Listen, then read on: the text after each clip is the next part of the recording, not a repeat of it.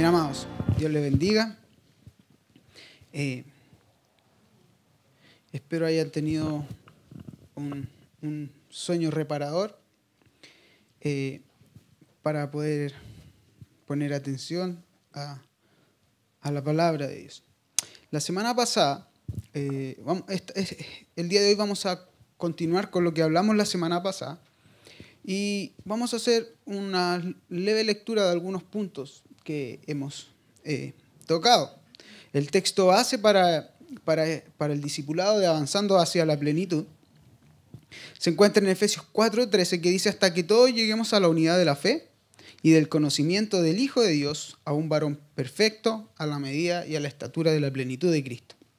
Amén. Ese es el, ese es el lema y hacia allá eh, Dios nos está instruyendo y, nos está exhortando. Yo les decía la semana pasada, ¿cómo avanzamos entonces hacia la plenitud?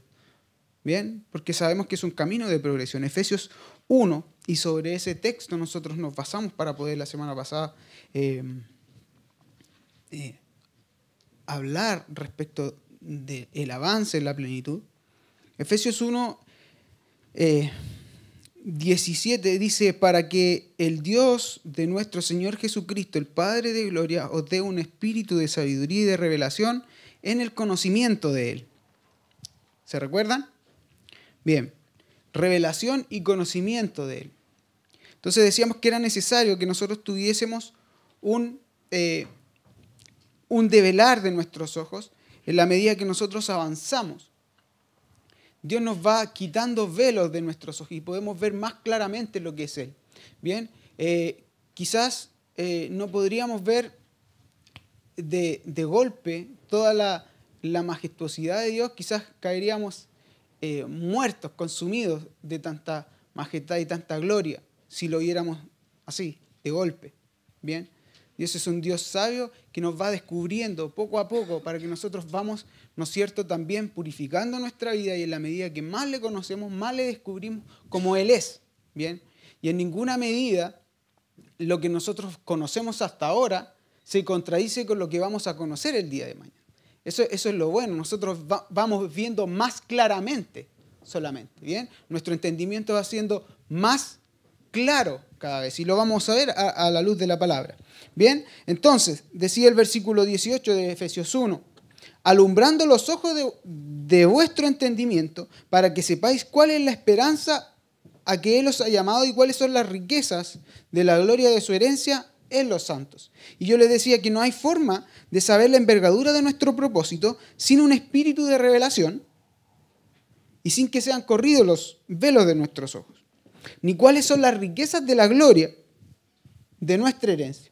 Nosotros no vamos a, saber nunca si no tenemos un espíritu que tenga sabiduría revelación en el conocimiento de Él, nunca vamos a, ver, a saber cuál es la bendición que Él, que él nos ha entregado. Bien, la palabra dice que Él nos ha bendecido con toda bendición espiritual en los lugares celestiales.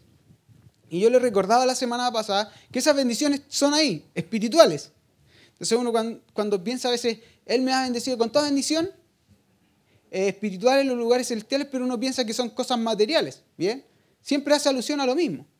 Eh, y uno a veces como que, como que omite esa frase que lee. Son bendiciones espirituales en los lugares celestiales. ¿Cuál es el punto? El punto es que ya, que ya lo que se nos ha dado en el cielo, nosotros lo, podemos traer a la tierra. Eso lo dice eh, 1 Corintios 15, el versículo 49. ¿bien?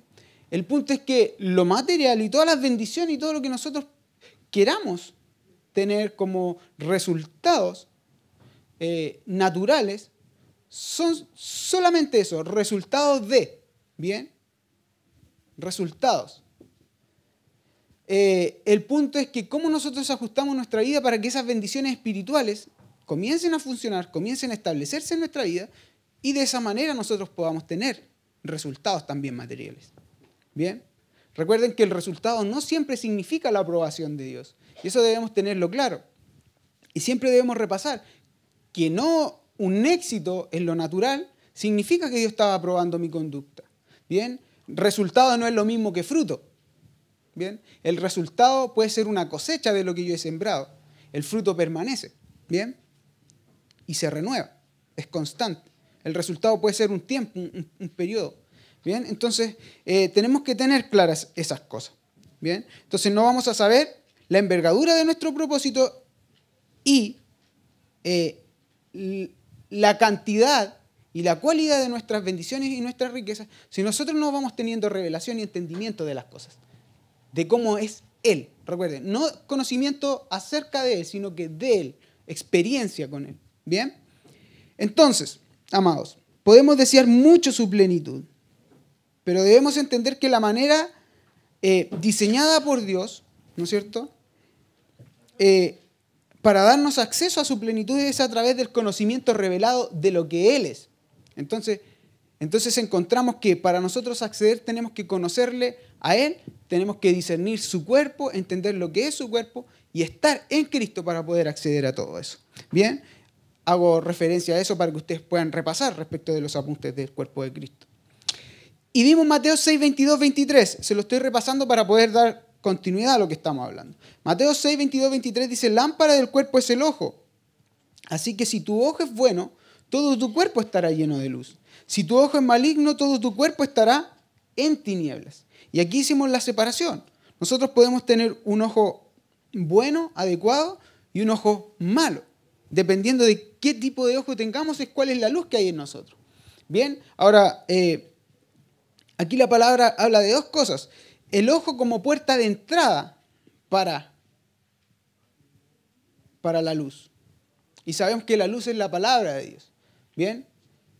Entonces vemos que el ojo hace referencia a cómo está nuestro discernimiento, cómo yo estoy discerniendo y cuál es el alcance de nuestra vista, cómo nosotros estamos viendo las cosas de Dios. Entonces, la medida que como yo tengo un buen ojo para adquirir esa luz, es cómo va a estar todo mi ser y todo mi, interior. Bien, la lámpara entonces es el, lugar, el lugar o el punto que ilumina. Y el cuerpo, en este versículo, hace referencia a nuestro ser integral, alma, cuerpo y espíritu. Y en la medida que nuestra vista espiritual de la revelación de Dios esté enfocada exactamente, nosotros podremos tener una luz adecuada para todo nuestro ser. Bien, y debemos ir comprendiendo cómo nosotros poner. La semana pasada hablábamos, ¿no es cierto?, de que la palabra nos dice, poned la mira en las cosas de arriba y no en las de la tierra. ¿Bien? Y haceos tesoro en ese lugar. Bien. Entonces, la medida que veamos a Dios y lo que Él tiene diseñado para nosotros es que podemos saber hacia dónde nos movemos. Bien. Recuerden lo siguiente, que nuestra fe, nuestro camino, nuestro caminar y nuestro, el evangelio que nosotros creemos es mediante la fe en Cristo. Pero la fe, recuerden que no es solamente creer y ya, es cómo tú escuchas y cómo tú accionas toda tu vida. La fe es mucho más que solamente creer. Y yo les decía que la fe no nos sirve para cosas materiales ni para cosas naturales de las que nosotros hablamos. La fe tiene que ver con lo no visible, que tiene que ver con el ambiente espiritual. Entonces yo les decía, si yo quiero hacer un emprendimiento, yo no necesito fe para, para hacer un emprendimiento. Lo que yo necesito es conducirme de forma justa, íntegra, para que me vaya bien. Y debo tener conocimiento de en lo que yo me estoy desenvolviendo. La fe se utiliza para otras cosas. La fe se utiliza para los principios y los preceptos eternos de Dios. Eso es traer el diseño del cielo a la tierra, lo que dice 1 Corintios 15, eh, 49. Bien, y es necesario siempre eh, repasar eso, porque la fe es mucho más de, de lo que en algún momento todos nosotros lo hemos reducido. Bien, es mucho más. No es el punto el día de hoy. Entonces, debemos entender cuál es nuestra posesión, ¿no es cierto? Y, y, nuestra posesión directamente va a depender de cómo nosotros estamos mirando. Entonces, mi tierra prometida depende de la vista que yo posea, porque no puedo tener lo que no veo.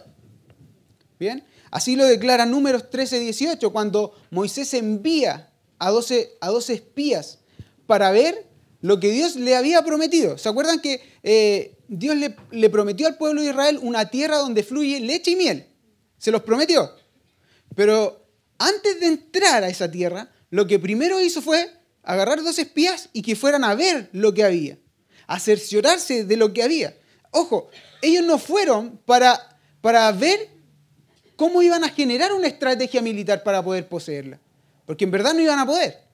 Si ustedes miran a los otros 10 eh, espías que fueron... Eh, que tuvieron una idea diferente del asunto y dijeron, no, nosotros no vamos a poder porque hay muchos gigantes.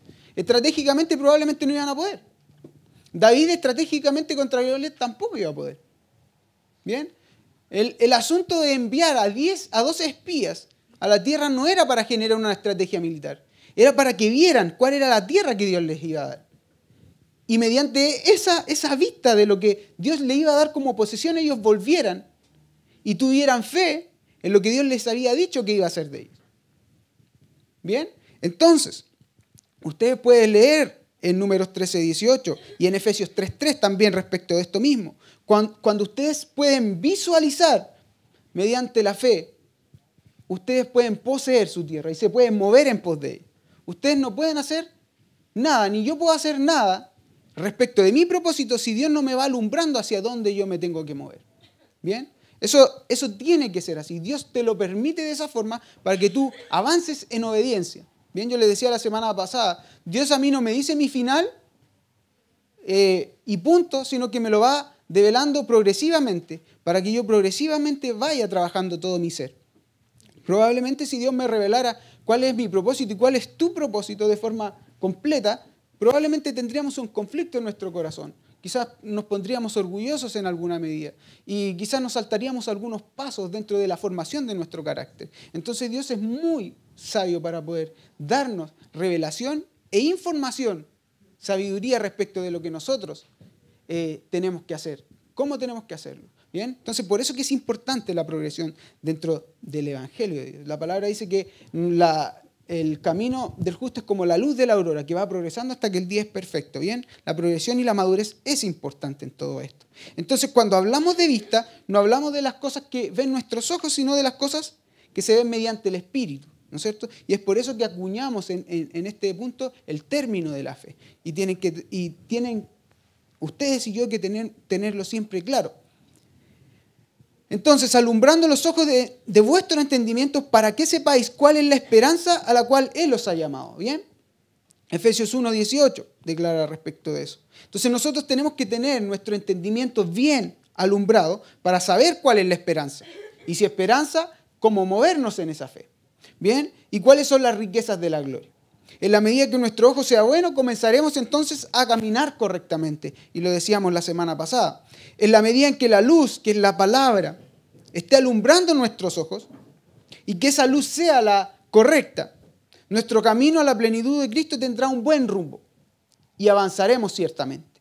Bien, revisemos, y esto, este versículo no lo vimos la semana pasada, así que lo tenemos que ver. Lucas 11 del, 30, del versículo 33 al 36. Lucas 11 del, 36, del 33 al 36. Respecto de la luz, ¿bien?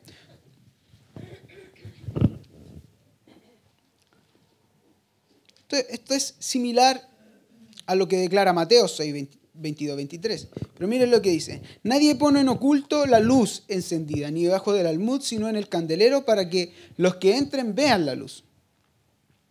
No podemos esconder la palabra.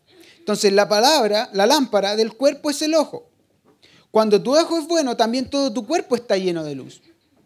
Pero cuando tu ojo es maligno, también tu cuerpo está en tinieblas.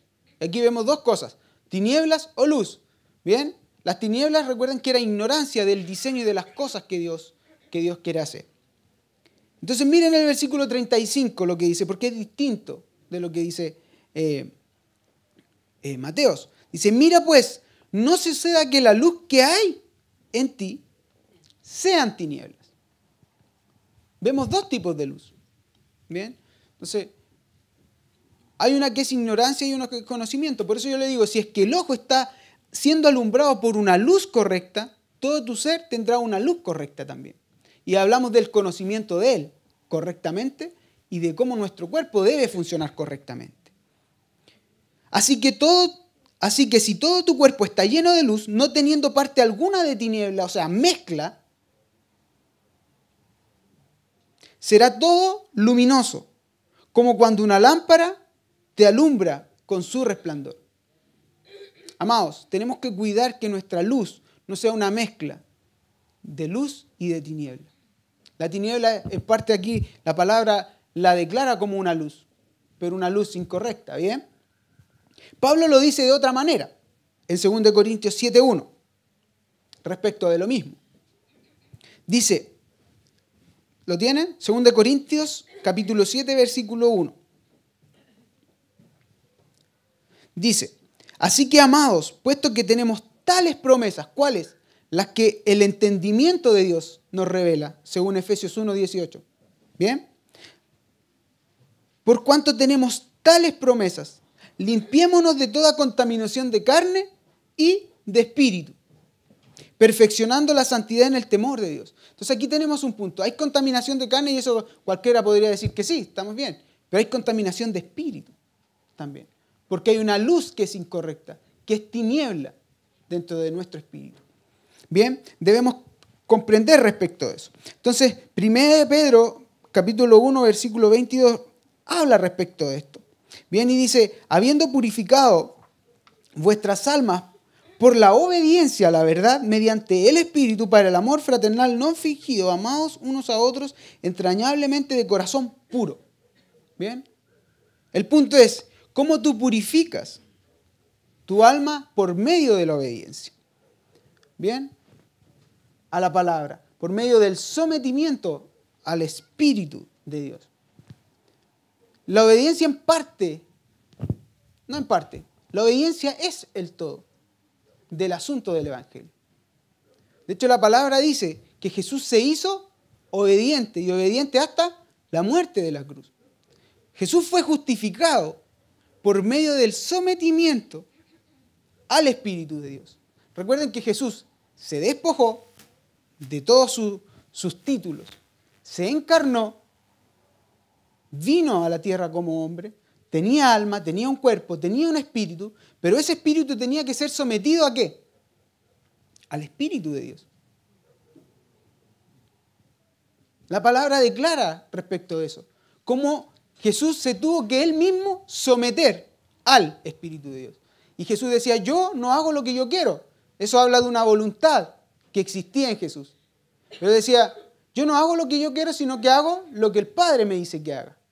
¿Bien? Y, un punto claro es el Getsemaní cuando él dice, si puede pasar de mí esta copa, que pase, pero yo no hago mi voluntad, sino lo que tú quieres.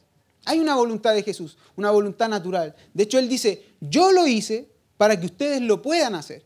Y yo le decía que esa era la forma y el patrón en cómo Dios eh, trazó una línea para que nosotros pudiésemos tener ejemplo de que sí se puede hacer. Pero ¿cómo se puede hacer? bajo la dirección del Espíritu de Dios. De hecho, esa es la promesa que Dios nos hace. Yo me voy, pero no los voy a dejar solo. Les voy a dejar el Espíritu de Dios para que os guíe a toda verdad. Pero ¿cuál es el punto? Que nos dejemos guiar por el Espíritu de Dios. Ese es, el ingrediente. Dios puede dar todos los factores para que tú llegues, pero ¿cómo nosotros nos disponemos delante de esos factores? Eso es trascendental para nuestra vida. Bien, entonces Timoteo, segundo de Timoteo 3:16 dice que la palabra es buena para instruir, en justicia, para enseñar, para redarguir, corregir, a fin de que el hombre de Dios sea perfecto, enteramente preparado para toda buena obra. Bien, entonces, amados, en, este versículo creo que quedamos la semana pasada, y dice la palabra para ser perfectos enteramente preparado para toda buena obra. Y la palabra perfecto aquí es artíos, que tiene que ver con completo, con cabal, con que no nos falte ninguna cosa de lo que Dios nos ha diseñado para que funcionemos. Bien, recuerden que ustedes tienen una porción de gracia que yo no tengo, pero en esa porción de gracia ustedes tienen que ser completos como yo tengo que ser completo. Y en la medida que usted es completo y que yo soy completo y estamos unidos en un cuerpo, podemos obtener la plenitud de Cristo. Bien, Dios jamás va a dejar la plenitud a una pura persona. Sería imposible. Estaría fuera de los protocolos de Dios. Y, no dejaría que un hombre se robara toda la gloria. El punto es cómo nosotros, en nuestra responsabilidad propia, tenemos la capacidad y el compromiso de estar atentos a que nuestros ojos y nuestra vista esté bien alumbrada, con la luz correcta para poder tener la gracia correcta, la dispensación correcta, pero también la porción completa que a mí me toca, para que en esa porción que a mí me toca, yo me junte con la porción que a usted le toca y seamos la plenitud de Cristo. En el cuerpo corporativo de Dios es que habita la plenitud. ¿Bien? Y si no discernimos el cuerpo, nos va a costar mucho tener la plenitud de Cristo. Nosotros avanzamos a la plenitud de Cristo mediante nosotros maduramos, pero mientras nosotros maduramos nos hacemos de un cuerpo. ¿Bien? Entonces, Osea 6.6 dice lo siguiente respecto de lo mismo. Osea 6.6 dice, porque misericordia quiero y no sacrificio, y conocimiento de Dios más que holocaustos. Bien. Misericordia quiero y no sacrificio. Y conocimiento de Dios más que holocausto. Nuevamente hablamos de conocimiento, de, lo que es Él. Bien. No, no, acerca de Él, de lo que Él es. Y Él, eh, en este versículo, la palabra misericordia, porque misericordia quiero, es una palabra que es Gesed, K-J-E-S-E-D, que significa, escuchen, agradecido, fidelidad, voluntad. Tiene que ver con derechos y responsabilidades recíprocas entre las partes de una relación. Indica involucramiento y compromiso personal en una relación que sobrepasa los límites de la ley. Recuerden que cuando Jesús vino dijo, no es necesario abolir los mandamientos. Bien, el punto es que la medida que Jesús puso fue una medida más alta, sin dejar de cumplir los mandamientos. Él sobrepasó sin dejar de cumplir la medida de la ley. Entonces ya la ley no la cumplió por obligación, sino que la cumplió por amor. Bien. Entonces, porque misericordia quiero, porque en otras palabras, gratitud quiero, fidelidad quiero, voluntad quiero. En el ámbito de la responsabilidad y el derecho de una relación de pacto. ¿Bien? Eso es lo que él desea. Y no quiero sacrificio. ¿Qué es lo que es sacrificio? La palabra Sebak. Z-E-B B alta, A, K y J, que tiene que ver con una inmolación a manera de víctima que se sacrifica. Es decir, yo, no, yo quiero gratitud, fidelidad, voluntad y no quiero victimización. y conocimiento de Dios más que todos los sacrificios que podamos hacer.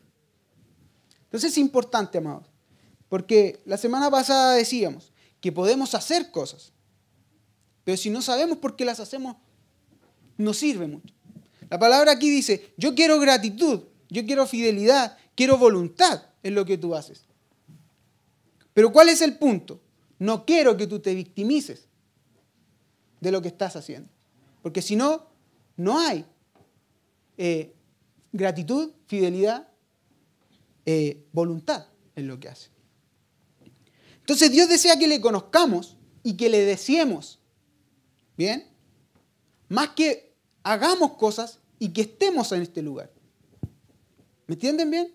Dios quiere que tú le desees a Él, que tú le conozcas, más que estés en este lugar y que hagas cosas en este lugar.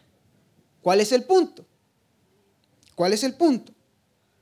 Que si le deseamos y le conocemos, definitivamente estaremos y haremos. Porque estaremos agradecidos, estaremos eh, comprometidos, seremos fieles y tendremos la voluntad, por cuanto el conocimiento de las cosas que hacemos está presente. El entendimiento y el conocimiento de las cosas debe ser algo que esté en un hijo, que vaya progresivamente aumentando hacia la madurez. Entonces, la medida que entendamos y que le entendamos a Él, avanzamos a la plenitud porque conocemos y entendemos lo que Él es. Y en la medida que entendemos lo que Él es, entonces nosotros nos presentamos, ¿no es cierto? Y tenemos Misericordia, que en este caso es la palabra sedek, que es gratitud, fidelidad, voluntad, más que sacrificio. Bien, evidentemente nosotros tenemos que hacer morir la carne en nosotros, pero eso, eso, eso viene bajo otro precepto. Nosotros hacemos morir la carne para que la vida de Dios se exprese en nosotros. Bien, pero lo que nosotros hacemos para Dios implica hacer cosas que quizás a nosotros no nos gusten, pero por amor, gratitud y fidelidad a Él y no por eh, victimización, como lo dice esta palabra, ¿bien? No, no por un sacrificio que a mí me, haga ser el inmolado en el término de, de víctima, ¿bien? Y esto nos hace avanzar a la plenitud, porque presentamos un sacrificio más perfecto, presentamos una ofrenda que tenga un olor agradable delante de su presencia. Y muchas veces nosotros, todos, todos, todos nos incluimos en eso. Hacemos cosas porque tenemos que hacerlas. Y eso, claro, es parte de nuestra responsabilidad. En algún momento eso eh, en nosotros puede generar alguna carga. Pero Dios lo que quiere es que no sea una carga para nosotros, sino que sea un acto de gratitud, de voluntad y de fidelidad a lo que Él es. Y todos tenemos que transicionar hacia ese lugar.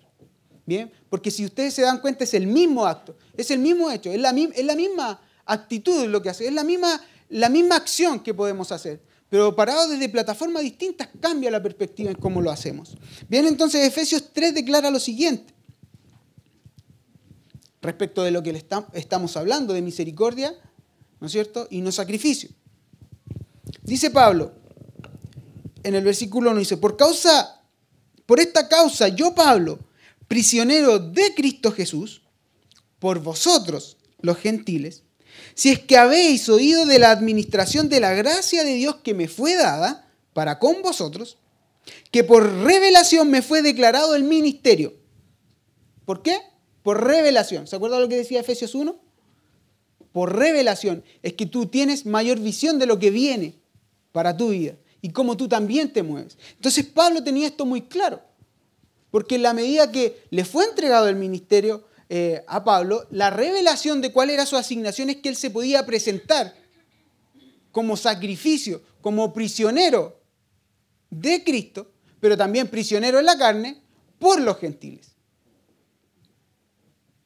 Yo creo que necesariamente Pablo necesitaba tener revelación de cuál era, cuál era el, el accionar y cuáles eran los movimientos de él en el propósito de Dios para poder padecer con alegría todo lo que padecía. El padecimiento en la carne tiene que tener entendimiento de por qué tú lo estás eh, llevando a cabo. ¿Cuál es el, propósito de Jesús padeció, pero padeció porque sabía lo que venía. Dice la palabra que él afirmó su rostro, pero por el sumo gozo que había adelante. ¿Qué significa eso? No es que él se estaba gozando ahora ya, él estaba poniendo la mente y su visión, su vista espiritual, en el resultado del sacrificio que él iba a hacer, que era tener muchos hijos, que era establecer y formar el cuerpo de Cristo. Bien, esa era, era la razón por la que él vino, sacrificarse por nosotros, para que nosotros también pudiésemos tener derecho a ser llamados hijos. Ese era el gozo que había en Jesús y que fue cumplido después de que Él fue crucificado. Porque ese gozo no era un gozo ahora presente, era un gozo entre comillas que, que iba a venir. Pero en la medida que Él no muriera, ese, ese gozo no se iba a cumplir. Entonces Jesús le decía a los discípulos, yo estas cosas les digo, yo estas cosas que le estoy avisando, estas cosas que le estoy alumbrando, estos velos que yo le estoy sacando, se los digo para qué? Para que su gozo sea cumplido. Es decir, para que el propósito que Dios estableció en tu vida se cumpla. Y si tu propósito se cumple, tu gozo estará pleno, completo. ¿Bien?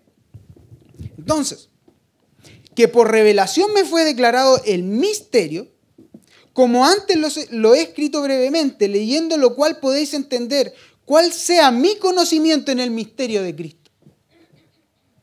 Nuevamente, conocimiento en el misterio de Cristo. Misterio que en otras generaciones no se dio a conocer a los hijos de los hombres. Hablamos de una revelación que va siendo progresiva y en las generaciones más profundas de lo que Él es. ¿Bien?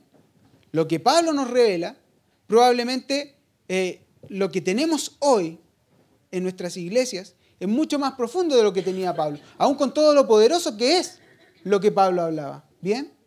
Pero progresivamente tiene que ser más profundo. Leyendo lo cual podéis entender cuál sea mi conocimiento en el misterio de Cristo, misterio que en otras generaciones no se dio a conocer a los hijos de los hombres, como ahora es revelado a sus santos apóstoles y profetas por el Espíritu, que los gentiles son coherederos y miembros del mismo cuerpo y copartícipes de la promesa en Cristo Jesús por medio del Evangelio, del cual yo fui hecho ministro por el don de la gracia de Dios que me ha sido dada según la operación de su poder. Entonces Pablo conocía cuál era su, su, su ministerio en el misterio de Cristo, es decir, cuál era su función en el cuerpo corporativo que es Dios, porque el cuerpo de Cristo es un misterio, ¿bien? Que Dios comienza a revelar. Pero Pablo lo sabía, y era que los gentiles también eran parte del cuerpo de Cristo, que hasta ese momento eso era impensado. Eran solo los israelitas y hasta ahí se quedaba. ¿Bien? Entonces, Pablo va más allá, mediante el conocimiento y la revelación de lo que Dios comienza a entregarle a él. Entonces el versículo 8 dice, a mí que soy menos que el más pequeño de todos los santos, me fue dada esta gracia de anunciar entre los gentiles el Evangelio de las inexcrutables riquezas de Cristo. Nuevamente, inexcrutables, riquezas sin fin, que nos han sido dadas, ¿dónde? en los lugares celestiales. Versículo 9, y de aclarar a todos, miren, y de aclarar a todos cuál sea la dispensación del misterio escondido desde los siglos en Dios. Hay un misterio que está eternamente diseñado y desplegado. Pero Pablo lo que tiene que hacer por medio de la revelación y el conocimiento de Cristo es aclarar. No quiere decir que no se sabe, es que se empieza a ver más claramente. Aclarar tiene que ver con sacar una capa, un velo, hasta ver más, más, más y más claramente. Pablo aclara cuál es la dispensación del misterio escondido. Bien, entonces para que la multiforme sabiduría de Dios, versículo 10, sea ahora dada a conocer por medio de la iglesia. Entonces tenemos a Pablo, apóstol de Jesucristo recibiendo instrucción por medio del Espíritu, revelación y conocimiento de Él, para aclarar, ¿no es cierto? ¿Cuál es? ¿No es cierto? La multiforme sabiduría dada a la iglesia. La iglesia es la que da a conocer los diseños y las formas de Dios. La iglesia corporativa, a la cual tú y yo pertenecemos. ¿Bien? Pero para darla a conocer primero debemos saber acerca de las formas. Y eso es necesario. No podemos dar a conocer algo que no sabemos. Por eso que necesitamos instruirnos, cada vez más profundizar. Entonces necesitamos saber cuál es su voluntad y cuál es la forma que Él procede, para que nosotros nos convirtamos en lo que Él es, como Él es, para que expresemos la semejanza exacta de lo que Dios es. Versículo 11 dice, conforme al propósito eterno, propósito, diseño eterno, que hizo en Cristo, Jesús nuestro Señor, en quien tenemos, ojo, seguridad y acceso con confianza por medio de la fe en Él. Entonces, tenemos seguridad y acceso con confianza por medio de la fe. Fe que está muerta si no tiene obras.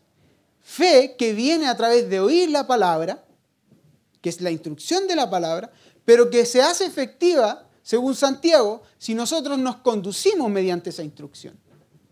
Si no, la fe es muerta. La fe sin obra es muerta. Y la obra no habla de las obras de la ley, sino que habla de las obras que produce el escuchar y el obedecer esa instrucción. ¿Bien?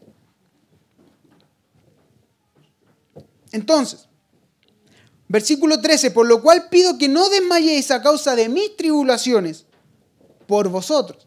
Y ojo, aquí Pablo, eh, entre comillas, él Él se sacrifica y se inmola realmente, pero Él no se victimiza de lo que está padeciendo. Él dice, por lo cual pido que ustedes no se desmayen, no sean tranquilos, no se preocupen, a causa de lo que yo estoy padeciendo, que no es por mí, es por ustedes.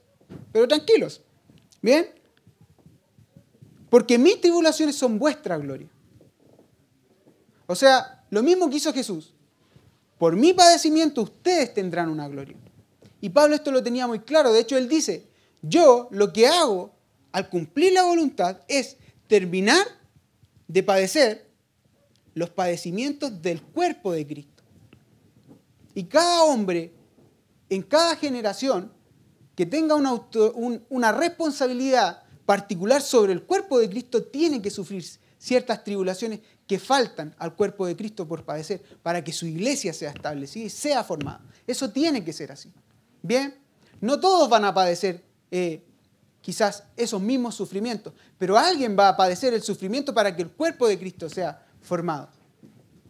Esos hombres que son escogidos, Dios los escoge porque sabe cuál es su corazón, su condición y cuál es el, cuál es el sentido que tienen para poder padecer por el cuerpo de Cristo. Eso va directamente relacionado con el entendimiento y el conocimiento de lo que suceda. Bien, si nosotros sufrimos y padecemos por cosas personales, eso no tiene nada que ver con el cuerpo de Cristo. Tiene que ver con cómo tú estás siendo formado. El punto es cuando yo sufro, por ejemplo, o una persona sufre por, por un grupo de personas para que sean formados, sean establecidos y padece tribulaciones incluso no por causa de las conductas que él está llevando a cabo, sino a causa de que el cuerpo sea formado. ¿Bien? Y esto era lo que hacía Pablo. Entonces, Después de esto viene el versículo 14, que como subtítulo dice el amor que excede todo conocimiento. Bien, y la palabra dice en el versículo 14 de, del pasaje que estamos leyendo, dice, por esta causa entonces yo doblo mis rodillas ante el Padre de nuestro Señor Jesucristo, de quien toma nombre toda familia en los cielos y en la tierra, para que os dé conforme a las riquezas de su gloria, el ser fortalecidos con poder en el hombre interior por su espíritu Amados, aquí tenemos una de las inescrutables riquezas que tenemos en el cielo. No hablamos de cosas materiales, hablamos de cosas celestiales que nos permiten en esta atmósfera terrenal operar de forma segura, estable, madura. ¿Cuál es una de esas riquezas? Ser fortalecidos con el poder, con poder en el hombre interior. Lo que Pablo decía, mientras mi cuerpo exterior se va gastando, mi cuerpo interior se va renovando. Eso es riqueza.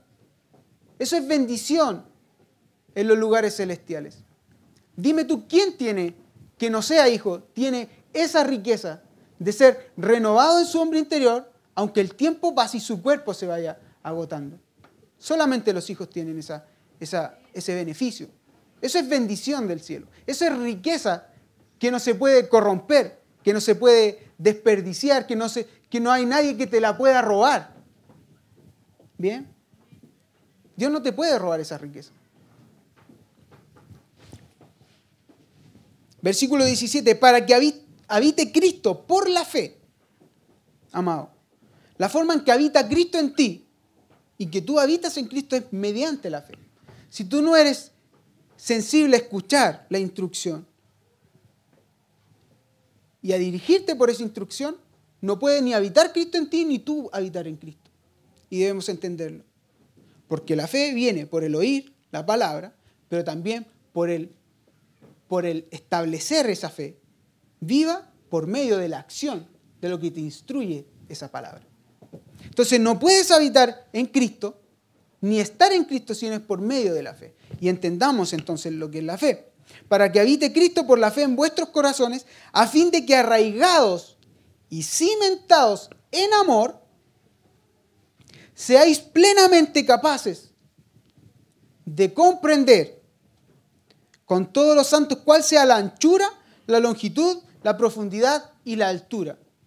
Amados, el amor es un ingrediente importantísimo, porque tenemos que estar arraigados y cimentados en amor. ¿Bien? Eso es así, para que Cristo habite en nosotros, por medio de la fe, en nuestros corazones, a fin de que estemos cimentados en ese amor, fortalecidos y establecidos en ese amor, y que en ese amor nosotros seamos capaces entonces de comprender. Habla de intelecto, habla de entendimiento. ¿Bien? En esto no existe el amor ciego. ¿Bien? No es como las cosas sentimentales del amor, eh, que uno ama de forma ciega o locamente. Es ama con entendimiento de las cosas. Entonces, en la medida que nosotros comprendemos, cimentados en amor, con todos los santos, que es el cuerpo de Cristo, podemos comprender y tener visión de la anchura, de la longitud, de la profundidad y de, la altura, del misterio y del diseño de Dios. Entonces esto es como un 4D, digamos. ¿No es cierto? No vemos en un primer plano, no vemos un, solo una imagen, vemos el cuadro completo y vemos toda la perspectiva de lo que Él es. Pero debemos avanzar en el entendimiento, en la revelación y en la sabiduría que Dios nos da. ¿bien? A través de su palabra y de la instrucción, ¿bien? Que ella nos da. No podemos llegar a, una comprensión total si no es a través de su palabra, de la carta que Él nos ha dejado para nosotros moldear y modelar la imagen de Cristo en nosotros. Versículo 19, y de conocer el amor de Cristo, que excede todo conocimiento, para que seáis llenos de toda la plenitud de lo que Dios es. Amados, el amor de Cristo excede todo conocimiento. Y si excede todo conocimiento, nosotros en Cristo y a través de su palabra podemos acceder a ese exceso de conocimiento. Porque claro, nosotros tenemos un pensamiento muy reducido, como dice Isaías y como dice Jeremías. Nuestros pensamientos están acá, pero los pensamientos de Dios están acá. ¿Y cómo tú accedes a eso que es mayor? Conociéndole, instruyéndote, de lo que Él es y experimentando todo eso que estás conociendo. Entonces, amados, Pablo tenía mucha luz respecto a eso y él puede acceder a la mente de Dios desde esa plataforma. Por eso él decía, tenemos la mente de Dios. Bien. Y está relacionado y comprometido con el, con el Padre en una relación que sobrepasa los límites de la ley, lo que hablábamos antes de Oseas 6.6. Por lo tanto, en gratitud y en amor, Él se sacrifica de manera, a manera de consagración, no de victimización, para poder compartir los misterios de Cristo que Dios le ha revelado para el cuerpo y del cuerpo. Segunda de Corintios 4, versículo 15 y 17 dice lo siguiente.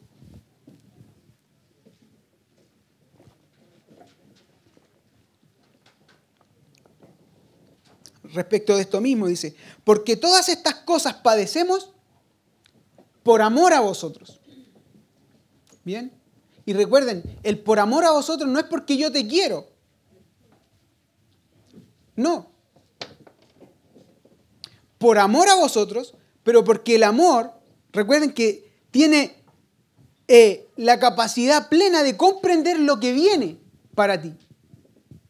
Yo te amo y si Dios me ha dado una revelación de lo que tiene que ser formado en ti, por causa del amor que yo te tengo a ti y que necesito que tú llegues a ese lugar donde quizás ahora no estás, es que yo opero en función y padezco por ti, porque sé lo que viene para ti. Eso es lo que hizo Jesús con nosotros. Nos amó de tal manera que estábamos muertos, estábamos muertos en delitos y pecados, amados. Y de esa manera nos amó pero no nos amó por lo que éramos, sino por lo que seríamos. Y por eso padeció. Eso es lo que está hablando Pablo respecto de también su asignación dentro del cuerpo de Cristo. ¿Bien?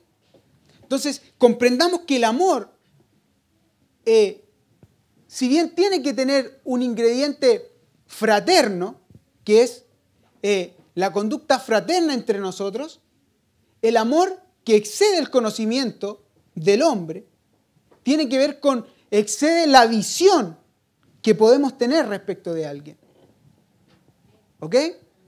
Es por eso que trabajamos, es por eso que, eh, aunque a veces uno se pueda doler, si uno tiene visión de lo que viene, le ama Y le decía, la semana pasada les dije, no es que uno le sobe la espalda. El amor no tiene que ver con, con, con aceptar conductas inadecuadas. El amor tiene que ver con corregir para que llegues al lugar que debes llegar. ¿Bien? Conocimiento y entendimiento. Ser capaces de comprender lo que viene. Entonces, porque todas estas cosas padecemos por amor a vosotros, para que abundando la gracia, por medio de muchos, la acción de gracia sobreabunde para gloria de Dios. Por tanto, no desmayamos.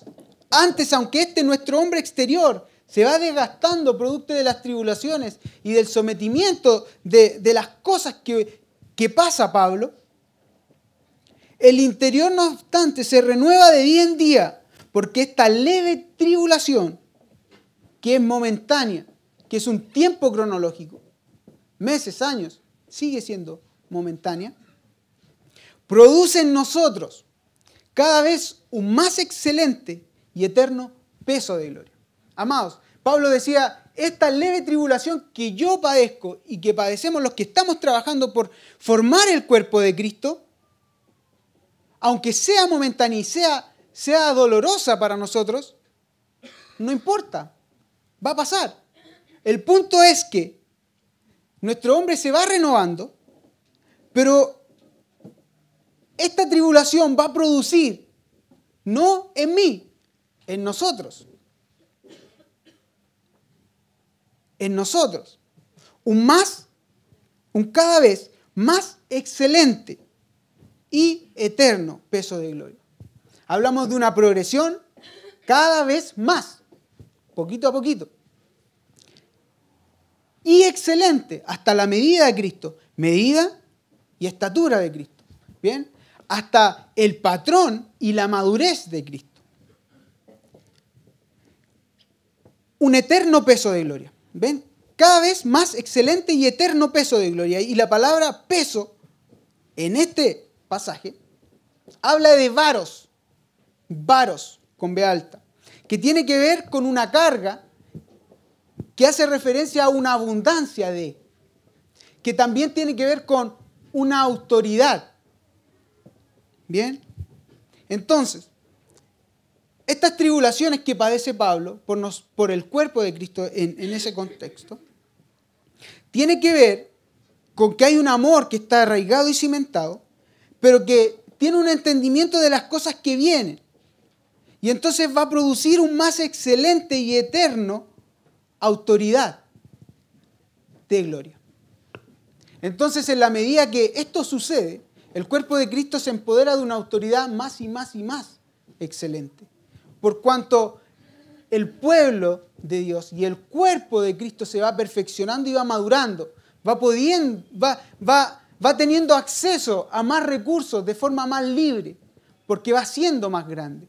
Entonces la palabra dice que cuando, cuando tú eres niño, no, te, no difieres en nada del esclavo y necesitas tutores que a ti te den recursos parcializados, no de lo que tú quieras, sino de lo que te hace falta, porque eres niño, no sabes administrar las cosas.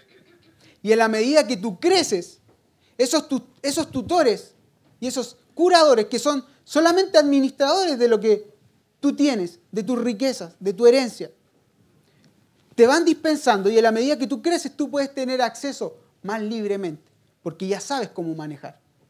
El punto es que nosotros no podemos propiamente eh, determinar cuál es el nivel de madurez que tenemos.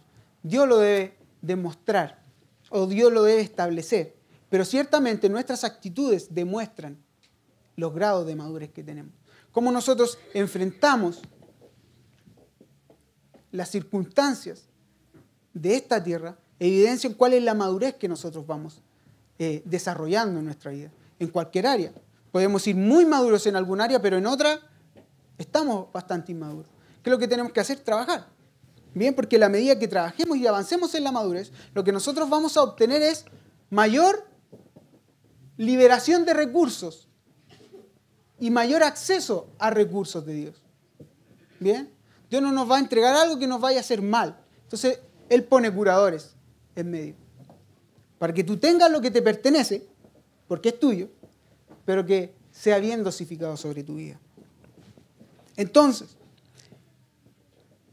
el amor de Cristo que excede todo conocimiento encapsula el entendimiento del por qué y para qué Dios ha diseñado las cosas.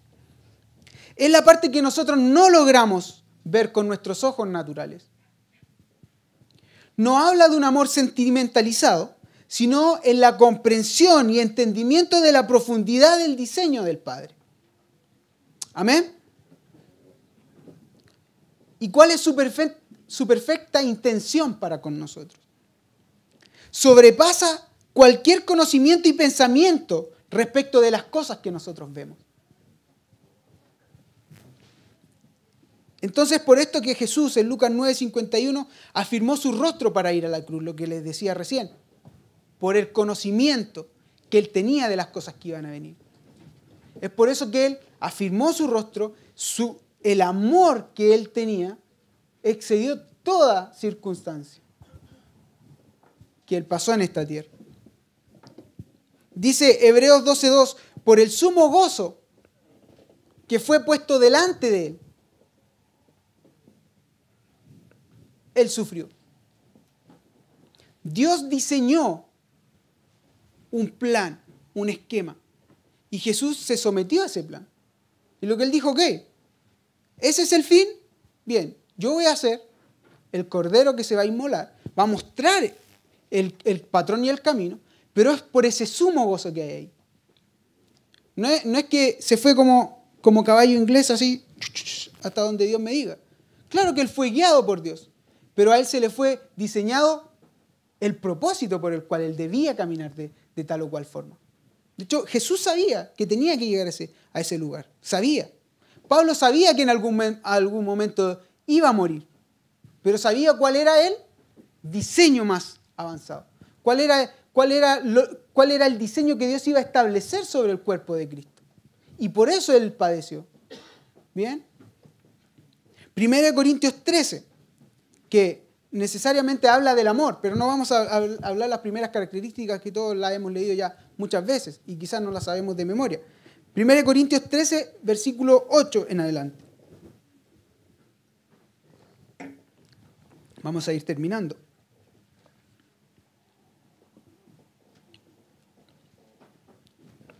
dice, el amor nunca deja de ser. ¿Bien? Porque no es un sentimiento, tiene que ver con una decisión. Mire lo que dice, pero las profecías acabarán y cesarán las lenguas. Y la ciencia acabará porque en parte conocemos y en parte profetizamos. Mas cuando venga lo perfecto, entonces lo que es en parte se acabará.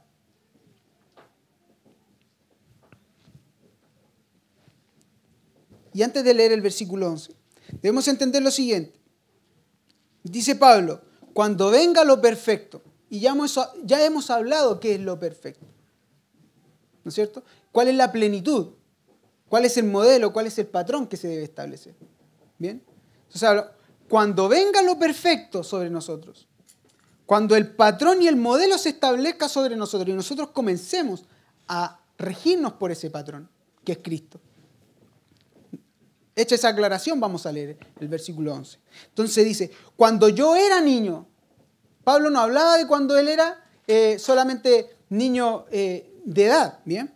Cuando yo era niño hablaba como niño y pensaba como niño, juzgaba como niño, mas cuando ya fui hombre dejé lo que era de, de niño. Ahora vemos en espejo, oscuramente, mas entonces veremos cara a cara. Bien. Ahora conozco en parte, pero entonces conoceré como fui conocido.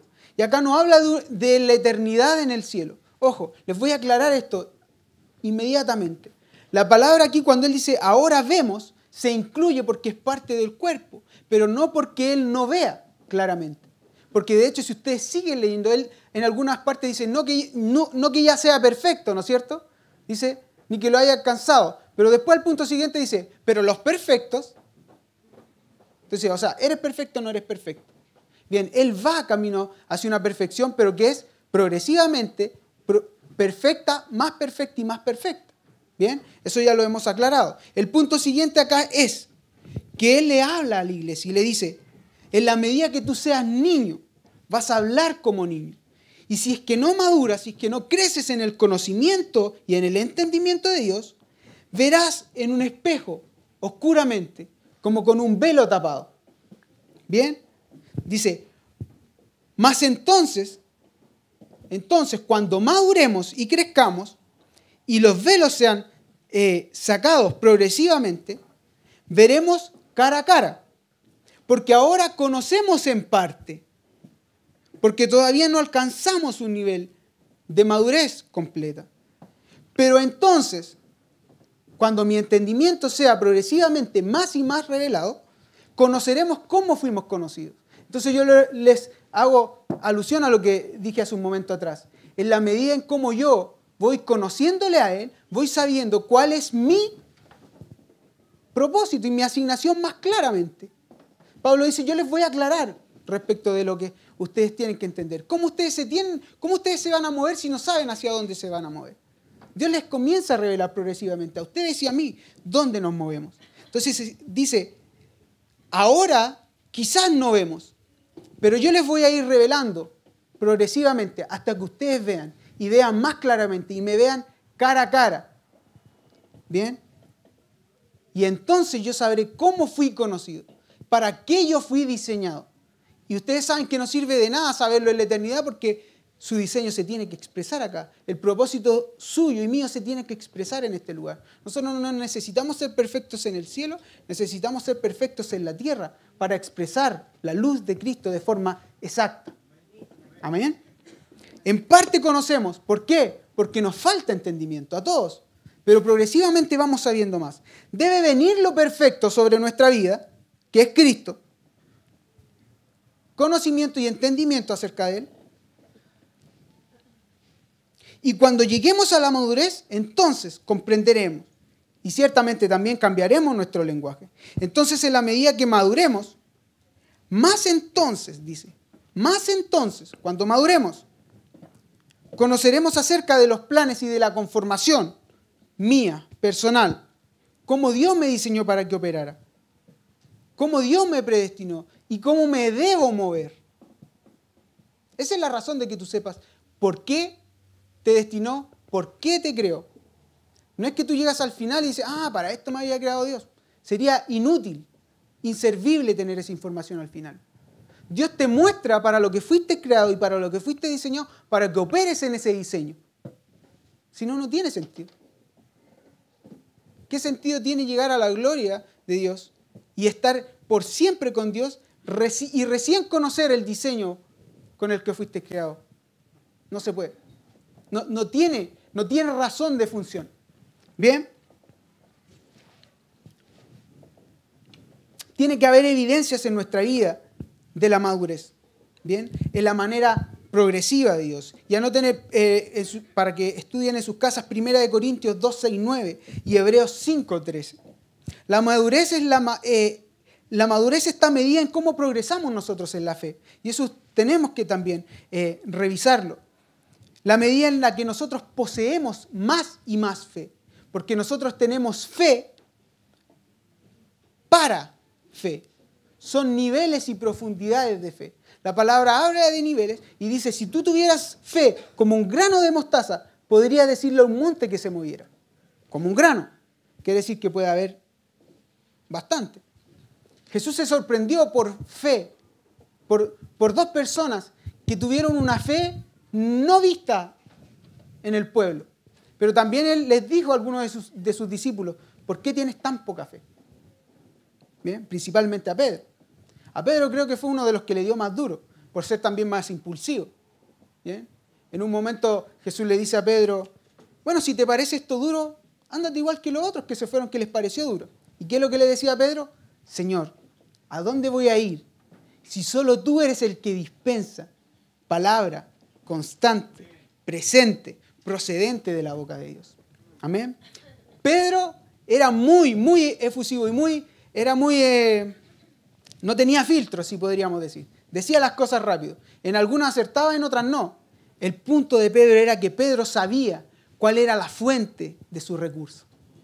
Cuál era la puerta por la cual él iba a entrar en el reino de los cielos. Él tenía claro cuál era su paternidad, que era Cristo. Cuál era la roca sobre la cual él estaba parado. Entonces Pablo, o sea, Pedro cometió muchos errores, pero él tenía claro que debía crecer, madurar, y se sometió sobre, sobre Jesús. Bien. La fe involucra necesariamente obediencia, ya lo, ya lo hemos visto, son puntos claves. Bien, Filipenses 2.8 declara respecto de, que mediante la fe Jesús llegó hasta la muerte. Filipenses 1.9 dice, y esto pido en oración, y esto pido en oración, que vuestro amor abunde aún más y más, que vuestro amor aún sea mayor, pero que abunde en ciencia y en todo conocimiento. ¿Bien? Tiene que ser establecido así el amor, en ciencia y en conocimiento. En epignosis, que es un conocimiento acabado de las cosas, y en aisdesis, que es percepción y discernimiento de lo que viene. Bien, segunda de Pedro 1, del 3 al 10, también habla de que mediante el conocimiento de Él nosotros podemos acceder a su naturaleza divina. Ese es el medio por el cual nosotros accedemos a la naturaleza divina de Dios. Por medio del conocimiento de Él. Amén. Colosenses 1, del 9 al 10 dice lo siguiente, por lo cual también nosotros desde el día que lo oímos, por fe, lo oímos, instrucción, no cesamos de orar por vosotros y pedir que seáis llenos del conocimiento de su voluntad, en toda sabiduría e inteligencia espiritual, para que andéis como es dignos. Y aquí la palabra dignos no es lo mismo que, que, que vimos anterior, sino que tiene que ver con la palabra axios, que es peso, que tiene que ver con expresión de Cristo y es exacta representación, ¿bien? Con, con autoridad del Señor, agradándole en todo, llevando fruto de toda buena obra y creciendo en el conocimiento de Dios nuevamente. Es importante que comprendamos quién es Él y que conozcamos quién es Él. ¿Bien? No es solo información, es conocimiento de Él, amados. Entonces, Filipenses 3, 8 dice, y ciertamente aún estimo todas las cosas como perdidas por la excelencia del conocimiento de Cristo, Jesús, mi Señor, por amor, por amor del cual lo he perdido todo. Y lo tengo por basura para ganar a Cristo y ser hallado en Él. Y el versículo 10, llegando a ser semejante a Él, por medio del conocimiento de lo que Él es. Es que nosotros le vemos cara a cara y lo que dice Segunda de Corintios eh, Segunda de Corintios 3, 18, que es que en la medida que le vemos cara a cara, nosotros somos transformados en lo que Él es. El conocimiento es el único medio para poder accesar a todo lo que Él diseñó y Él estableció. Bien. Romanos declara que cuál es, cuál es el problema. Romanos 3.11 dice, no hay quien entienda. Pero también hay otra hay, otra sentencia, dice, no hay quien busque a Dios. No tiene que ver con que no conozca de Él, sino que no le busque a Él, no le quiera conocer ni experimentar a Él. Y la única forma de conocer y experimentarle es poniendo en práctica también sus principios. Ser como Él es. No solamente conocer lo que Él es. ¿Bien? Entonces, amado, ese es, eso es uno de los puntos por los cuales no progresamos todos en esto.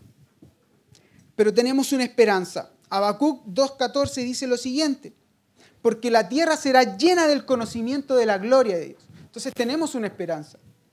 Si hasta el momento quizás no hemos abarcado ni hemos llegado a todo el conocimiento, hay una esperanza de que la tierra va a ser llena de su conocimiento. ¿Bien? Pero en la medida que nosotros como hijos vamos adquiriendo conocimiento, vamos también expresando y manifestando ese conocimiento a toda la creación. Primera de Juan 3.10. Bien, el punto es que para llegar a este conocimiento y a esta plenitud debemos ser como fue David. Y, y debemos debemos tener en nuestro pensamiento y en nuestra intención más íntima eh, y en nuestro concepto más alto y, y nuestra prioridad más alta debemos tenerla como la tenía el salmista David. Salmo 119, 103 al 105 dice lo siguiente, cuán dulces son a mi paladar tus palabras, más que la miel a mi boca. De tu mandamiento se ha adquirido inteligencia. Por tanto he aborrecido todo camino de mentira. De tu palabra, de tu instrucción, he adquirido justicia, por lo tanto me he, alejado de toda injusticia. He conocido toda pureza, por lo tanto me he apartado de toda impureza. Me he apartado en la forma santa que tú quieres que me aparte. Bien. Entonces el salmista David dice, lámpara es a mis pies tu palabra y lumbrera en mi camino. Porque es la forma en la que podemos acceder a su plenitud. Su palabra que nos conduce y nos guía a toda verdad. Amados, que la palabra de Dios sea un baluarte sobre sus vidas, sea de tal importancia, no solamente en conocimiento, sino que en la implementación de lo que la palabra nos exige y nos dirige como hijos de Dios, para que podamos llegar a esa estatura y a esa medida de Cristo. ¿Bien? Está todo desplegado. Es, ¿Qué es lo que estamos implementando? ¿Bien? Y en la medida que implementamos, nuestra naturaleza es transformada. Job decía, yo hacía cosas porque él era justo y fue hallado perfecto en Job 1. Dice, pero en el versículo último, 29, si, si mal no recuerdo, creo, el último capítulo, dice, yo de oídas te había conocido. Dice, más ahora mis ojos te ven. O sea, él hacía cosas, pero su, su entendimiento y su visión estaba tapada.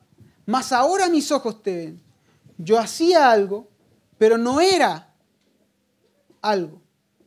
El punto es que si nosotros somos algo, hacemos algo. ¿Bien? Debemos pasar de hacer, hacer, para que lo que hagamos, lo hagamos en el ser, que es la expresión de Cristo. Amén. Dios les bendiga, amados. Les amo. Que, que la paz y la gracia de Cristo repose sobre sus vidas.